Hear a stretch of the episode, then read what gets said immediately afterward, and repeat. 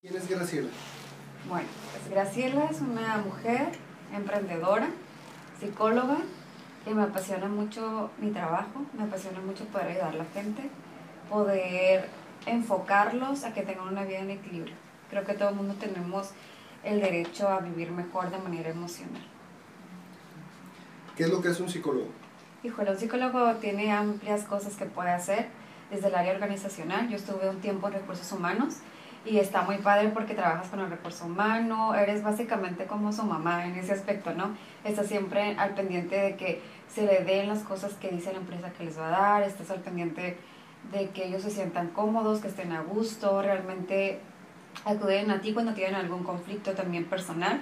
Entonces, e-, eres un todólogo y está muy padre pertenecer a una empresa y pertenecer a poder ayudar a los demás, que creo que es lo que todo psicólogo buscamos.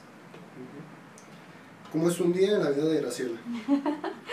bueno, es variado dependiendo del día. Hay días en los que empiezo a trabajar desde muy temprano, temprano relativamente, ¿no? Puedo empezar a las 10 de la mañana y termina mi día a las 8 de la noche. Tengo intermedios, tengo un bebé de 4 años, es que eh, yo soy la que le llevo a la escuela, procuro comer con él. Eh, me gusta que él se sienta acompañado, que sienta que estoy con él, sin descuidar mi parte de mujer, ¿no? Que esa parte creo que es muy importante.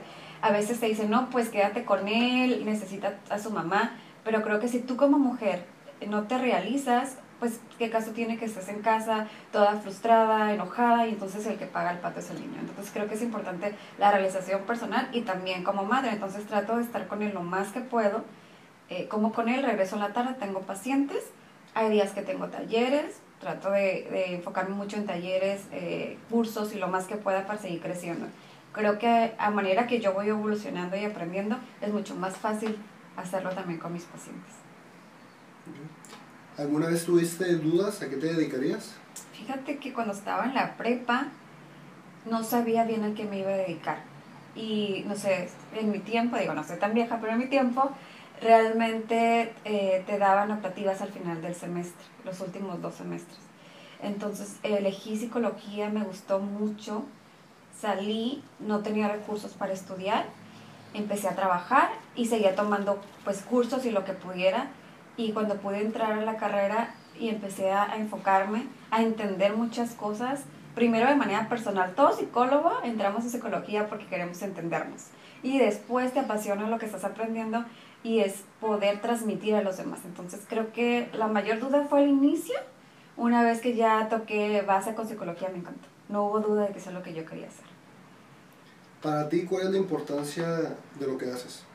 Toda, es mucha importancia. Creo que tenemos una responsabilidad grandísima. El paciente que viene con un psicólogo cree en ti ciegamente. Está enfocado en lo que tú le dices, en lo que tú le muestras, en la manera como tú le puedes ayudar tengo, tuve un paciente que realmente eh, siempre estaba como él pendiente de lo que yo le decía y llegaba a otra cita y me decía, no, es que me quedé pensando que me dijiste tanta, tanta, y yo decía, bueno, no pensé que se lo hubiera aprendido literal, ¿no? Entonces es una gran responsabilidad porque, como te comentaba ahorita, ¿no? Tienes que estar en constante crecimiento, en cursos, en talleres, tú también tienes que ir al psicólogo porque de alguna manera lo que tú transmites al paciente es lo que él va a tomar, a veces literal, para poder avanzar en su vida. Entonces es una responsabilidad grandísima para que tú puedas estar de este lado de la silla, ¿no? ¿Consideras que lo que haces es tu vocación, pasión o parte de tu propósito de vida? Todas. Es mi vocación, me encanta lo que hago. Recientemente, hace como dos años, abrí una fundación que es parte también de la parte psicológica, el poder ayudar, la parte de psicología social. Y me apasiona hacerlo ahora que te comentaba que tengo mi hijo, él tiene síndrome de Down y desde que él llega a mi vida transforma la vida totalmente. Mm, tengo mucha gente que me conoce de muchos años y me dice, Graciela, tú eres muy amorosa, pero ahora es como el triple de amorosa y creo que esta parte amorosa me ha ayudado a ver al paciente desde, otro, desde otra perspectiva, ¿no? Porque a lo mejor antes era como que la teoría, tengo la teoría, lo que le voy a decir, pero ahora es como esa transformación de verlo realmente como este ser humano, que no importa lo que hayas hecho, si las cosas no, no fueron tan buenas, eres un ser humano como yo también lo soy y como yo también me puedo equivocar. Entonces te veo de esa manera y creo que esta es la parte que más te apasiona, el poder verlo a tú a tú y poder brindarle esa, ese amor desde el ser, no nada más como de la parte mental. ¿Cuáles fueron tus mayores obstáculos dentro de lo que haces? Mm, creo que cuando vives ciertas situaciones complicadas en tu vida, a veces no las quieres transmitir al, al paciente y de repente se te sale. Volvemos a lo mismo, eres humano, ¿no? Entonces creo que ese es el reto más fuerte. Uh, recientemente pasó una situación muy complicada, que fue donde sí puse un, una, un stop más o menos como de una semana, tenía que reinventarme, tenía que hablar conmigo misma y hacer lo que tuviera que hacer para poder mantener la calma, ¿no? Y creo que también al inicio, cuando empecé con mis consultas, el ver llorar a un hombre me partía. Era como que casi me quería poner a llorar con él, ¿no? Pero pues decía, no puedo llorar. Entonces trataba de mantenerme y respirar y respirar, pero sí me pasaba que cuando se iba, pues lloraba. Entonces a veces me dicen, pues, pero no eres tan dura o cómo. Y yo, no, pues es que con el paciente no puedes llorar, ¿estás de acuerdo? Y de modo que me ponga a llorar me va a decir, no, pues ya te atiendo a ti. ¿Siempre fuiste apoyado por tus familiares y tus amigos al comenzar este camino? Eh, mi mamá me apoyó hasta donde pudo. Hasta la prepa me pudo ayudar a estudiar. Después me puse a trabajar. Y cuando me caso, mi esposo es el que me bueno, ex esposo es el que me ayuda a entrar a la carrera. Y a través de él es que pude estudiar. Entonces siempre estuvieron ahí para apoyarme mucho. Ahorita pues ya no estamos juntos, ya tenemos un tiempo separados, pero aún sigue apoyándome muchísimo. Si yo quiero ir a un taller, a un curso, pues él me apoya al cuidado de mi hijo o igual si es algo que se me complica, trata la forma de buscarlo, pero siempre ha sido una persona muy buena. ¿Tu peor experiencia haciendo lo que haces?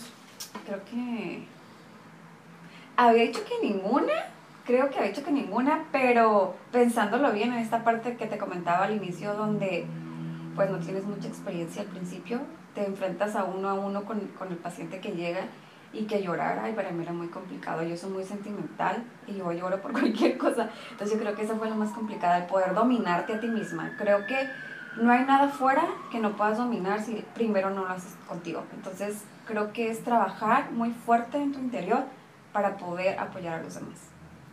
¿Tu mejor experiencia haciendo lo que haces? Todas me gustan. He tenido pacientes mujeres donde han venido con situaciones complicadas eh, de golpes, otras de engaño, eh, de mucho dolor.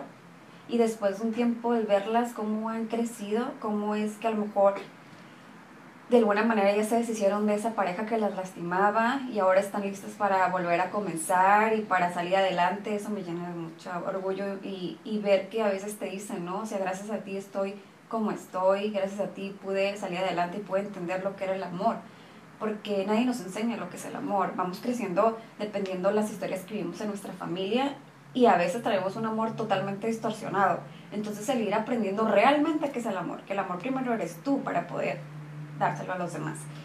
Y tengo un paciente también que él eh, trató de suicidarse varias veces, entonces ahorita él ver que ya sale con sus amigos, ya tiene novia, o sea, hace muchos, muchas cosas que antes no hacía que todavía estamos en el camino, pero que ya su mismo cerebro le está diciendo, hay otro camino mejor, estamos en un gran avance. Eso creo que es lo que más me ha marcado. ¿Qué le recomiendas a las personas que no tienen idea de qué dedicarse o bien se sienten obligados a hacer algo que no les gusta? Mm, creo que no debes de permitir que nadie te obligue a hacer algo que no quieres. A veces venimos con patrones cargados de que mi papá es médico, yo voy a ser médico porque pues así lo marca, ¿no? Y por no tener una discusión con mi papá o el por no querer causar un conflicto en familia. Yo creo que nuestros papás eh, traen su propia historia, ellos ya hicieron lo que quisieron, ahora nos toca a nosotros. Y no de mal plan, sino desde el amor y poder decir, ¿sabes qué? No quiero seguir esta línea porque no me apasiona. Es muy importante que hagas lo que te apasiona, es algo que vas a vivir día a día. Si no lo haces con pasión, vas a ir a trabajar con esta, con esta forma de, híjole, tengo que ir, no me siento cómodo, qué flojera, no me quiero levantar. Y cuando de verdad haces una carrera que te apasiona, claro que sientes estas cosas porque eres humano y va a haber días que dices, ay, yo no quiero. Pero vas con mucho gusto, vas con esta sensación de que todo el tiempo quieres estar emprendiendo, quieres hacer cosas nuevas porque te apasiona. Entonces creo que esa es la clave, de verdad que sí te apasiona, que ahora que sí te guste. Y si no sabes qué, vete fondo a cada las carreras que te llaman la atención, estudia, ve y revisa qué es lo que hay si puedes ir, vete con, con las personas eh, que ya están ejerciendo para que revises para que de verdad te empapes, porque no es lo mismo estar en la carrera que ya practicarlo afuera. Entonces creo que es importante que lo revisemos. Ya por último, si puedes voltear a la cámara y decir, hola, mi nombre es Graciela y me apasiona. Ajá. Ok. Bueno, pues mi nombre es Graciela Hernández, soy psicóloga, me apasiona esto que hago, me fascina. ¿Y a ti?